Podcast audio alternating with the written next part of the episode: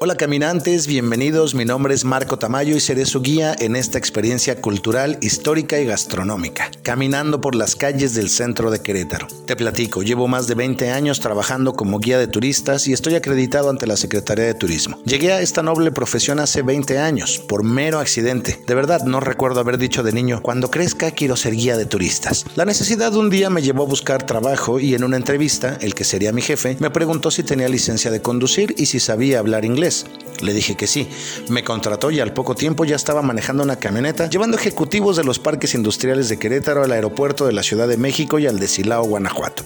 Con esas mismas camionetas lujosas, cómodas y con aire acondicionado, se ofrecían recorridos a turistas en el centro. Nuestra competencia en aquel momento eran los tranvías, y con el pasar de los años, la creatividad nos ha llevado a inventar y reinventar mil maneras diferentes de recorrer turísticamente la ciudad. De las camionetas pasé a los tranvías turísticos, pero también fue de manera accidental, porque un buen día uno de los guías faltó y tuve que suplirlo. Pensando que esto era una tarea fácil, me aventé al ruedo. Ahí supe que no solo se trataba de entretener a la gente y contar chistes, no. Debe uno estar bien preparado, pues nunca sabes qué pregunta te va a hacer el turista. De vez en cuando te llega una pregunta que no sabes responder y se agradece, pues esto te motiva a estudiar más y pensar. Si alguna vez me vuelven a preguntar esto mismo, ahora sí sabré responderlo. Recuerdo una ocasión en que una visitante canadiense me hizo esta pregunta. ¿Por qué los mexicanos viajan dentro de su país? Es decir, ¿qué los motiva a ir de un estado a otro? Y luego de pensarlo detenidamente le dije, son tres cosas principalmente, o díganme si estoy equivocado. La historia del lugar. Es súper interesante conocer los hechos que se vivieron en tal o cual lugar. Para mí es casi como subirse a un DeLorean con el Doc Emmett Brown y viajar en el tiempo. Las expresiones culturales, como las tradiciones vivas, las leyendas, el teatro, la música, la arquitectura, este es el legado que la gente dejó para nosotros y para generaciones futuras. Es aportar ese granito de arena en la historia. Ese es el letrero que dice fulano de tal estuvo aquí. La gastronomía, pues no se come igual en el norte que en el centro o el sureste de nuestro país. Esos platillos tradicionales nos hacen viajar, o a poco no. Cuando nos llegan visitas, los queremos agasajar llevándolos a comer a tal o cual lugar, porque de esta manera les demostramos a nuestros visitantes que los apreciamos, llevándolos a probar deliciosos platillos. Todo eso es lo que pretendemos compartir y nuestro contenido no está dirigido solo a turistas que planean visitar Querétaro, sino también a la gente que aquí vive. ¿Cuántos hay que aquí vivimos y nunca nos hemos acercado a mirar siquiera un libro de historia de Querétaro? ¿O no hemos participado en un recorrido turístico? ¿O no hemos estudiado el mapa de la ciudad? ¿A cuántos alguna vez se nos acercó un carro y nos preguntó el conductor? Oiga, joven, disculpe, ¿dónde queda la calle Guillermo Prieto? Y le tenemos que decir, disculpe, caballero, pero uh, no soy de aquí, solo por pena de admitir que no sabemos dónde queda esa calle. A diario muchísima gente camina por el centro y cuando los promotores de los servicios turísticos se acercan a ofrecer sus servicios, reciben esa famosa respuesta que ni se imaginan cuántas veces al día la escuchamos. No gracias, soy de aquí, aquí vivo. Ante la pregunta de cuál es la mejor forma de conocer el centro histórico, porque miren que hay muchas opciones, que si en tranvía turístico, que si en motocicletas, que si en segways, que si en bicicleta y un largo etcétera. Yo siempre he creído que la mejor manera es caminando por muchas razones. Por ejemplo, es saludable, pues te ejercitas, es el único medio de transporte verdaderamente sustentable, es la manera más accesible de estar en el lugar o cuántas veces han entrado un automóvil a un museo. O si vas en tu carro y ves una tienda donde quieres entrar, te tienes que ir a estacionar primero y eso es algo verdaderamente complicado hoy en día.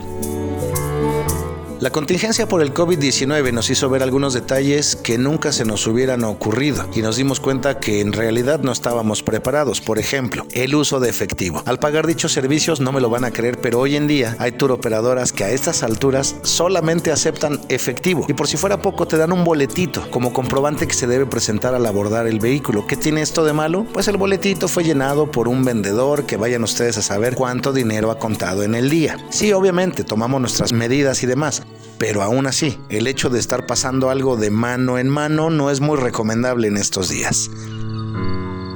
Cuando contratas un recorrido guiado te pueden decir, disculpe joven, pero no se juntó el mínimo requerido para operar el tour. O bien te expones a, ya no tenemos lugares, está todo reservado. O ya se acabó el horario de servicio, ahora hasta mañana. ¿Y alguna vez se han preguntado, ¿por qué son tan caros los recorridos? La respuesta es muy sencilla, es porque la tour operadora tiene muchos gastos. Renta un local, sueldos de guías, choferes, la nómina del contador, el abogado, el gerente, el combustible y el desgaste de la unidad, la utilidad para el dueño de la empresa, la comisión del vendedor, etc. Todo esto es lo que encarece el servicio. Por otro lado, nunca te cancelarán tu caminata. Puedes caminar a la hora que tú quieras, como tú quieras, es decir, solo o acompañado de tu pareja o en familia y lo mejor de todo, es gratis. Nadie te cobra por ir caminando por la calle. Dicho todo esto, te platico entonces cómo funciona Caminantes. En cada episodio te contaremos la historia de algún lugar del centro histórico. Poco a poco iremos abarcando cada vez más sitios con el objetivo de que camines por estos lugares, creando así un circuito turístico que puedes hacer el día que tú quieras de manera presencial. Solo debes estar ahí, ponerle play para que el contenido te lleve de un lugar a otro conociendo la historia, datos curiosos y recomendaciones de qué sitios ver, dónde tomarte una buena foto y también dónde comer rico. O si gustas, puedes ver el contenido en nuestro canal de YouTube, en Instagram o en Twitter, donde por medio de videos y fotografías irás conociendo estos lugares desde la comodidad de tu hogar. Así la próxima vez que visites Querétaro sabrás a qué lugares ir.